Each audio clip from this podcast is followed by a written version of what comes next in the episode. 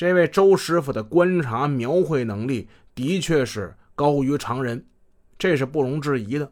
由于三八川案的犯罪分子，他们凶狠狡猾，作案时不是蒙面就是杀人灭口，至今呢还没有受害者看到他们的庐山真面目。当然，有的被害人其实是跟他们打过照面的，就比如说一零一九案件之中老张的妻子，咱说那五十来岁那个那女的，还有腰部中枪的小曹，其实他们都看过犯罪分子，但他们呢，都是在极度恐惧状态之下，向犯罪分子呢，短短的瞄了那么连一眼都不算，顶多算是一瞬吧，一瞬间。就这一瞬间呢，没留下什么深刻的印象，甚至还发生了错觉。咱就说那老张的妻子，他说呀，开枪把小曹打伤那犯罪分子啊，岁数大概也就在二十岁左右啊，二十。听到这话，侦查员们都感到迷惑了。以前掌握的三八川案的犯罪团伙的成员，他们的年龄普遍是偏高的。怎么现在还有二十岁左右的人了呢？难道成员有了变化不成？侦查员们不敢认定。而这位周师傅可不同，他是对这个犯罪团伙之中的一个重要成员进行过长期观察的唯一目击者，他留有较为深刻的印象，而且能用比较准确的语言给他描绘出来，这实在是太难得了。走进屋内，杨嘉林诚恳的。对周师傅说：“哎，周师傅，那我们要抓的这个犯罪团伙啊，这帮人太坏了，嗜杀成性，罪恶累累啊！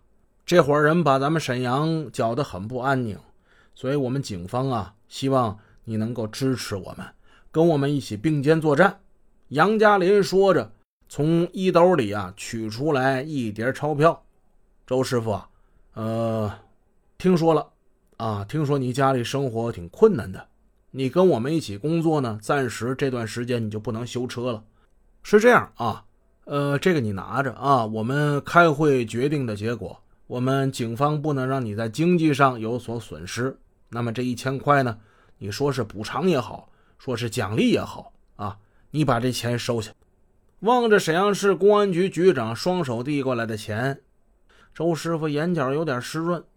有生以来呀，他这是头一回，呃，跟官打交道。作为一个在马路上修自行车的一工人，下岗好几年了，谁能把他这样灰头土脸、衣衫不整的人当个当个客看呢？但是眼前的这几位领导待人很亲切，一点架子也没有。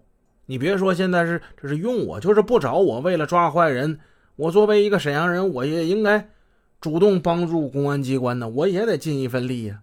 周师傅这么想着，他把这钱推开了。局长啊，这钱我不能要啊，我不能收这钱。于灵顺在一旁说：“老周啊，你就把这钱收下吧，你也挺不容易的啊，收下吧，收下吧。”在这种情况之下，周师傅才把钱收下了。十月二十二日，市公安局召开了继续强化三八案件侦破工作的大会。会后，公安局以正式文件形式印发了于灵顺在这次会议上的讲话。市公安局要求全体民警要充分熟悉、掌握和运用三八串案的各种条件和分析研究情况的基础之上，紧紧围绕着三个结合，迅速掀起侦破三八串案的新高潮。这三个结合是啥呀？这三个结合是。把专案调查和普遍性侦查工作有机的结合起来，把对现案的分析研究和原有案件的分析研究有机的结合起来，把现有的工作条件和原有的工作条件有机的结合起来。于灵顺在讲话之中说：“这起系列持枪杀人抢劫案件已经对我们沈阳市的社会治安稳定构成了极大的威胁。”更是对全体民警的公然挑衅呢！及时端掉这个犯罪团伙是我们的责任。全局上下要变压力为动力，进一步坚定侦破方向正确的信心，坚定这伙犯罪分子就在我市的信心，坚定此案必破的信心。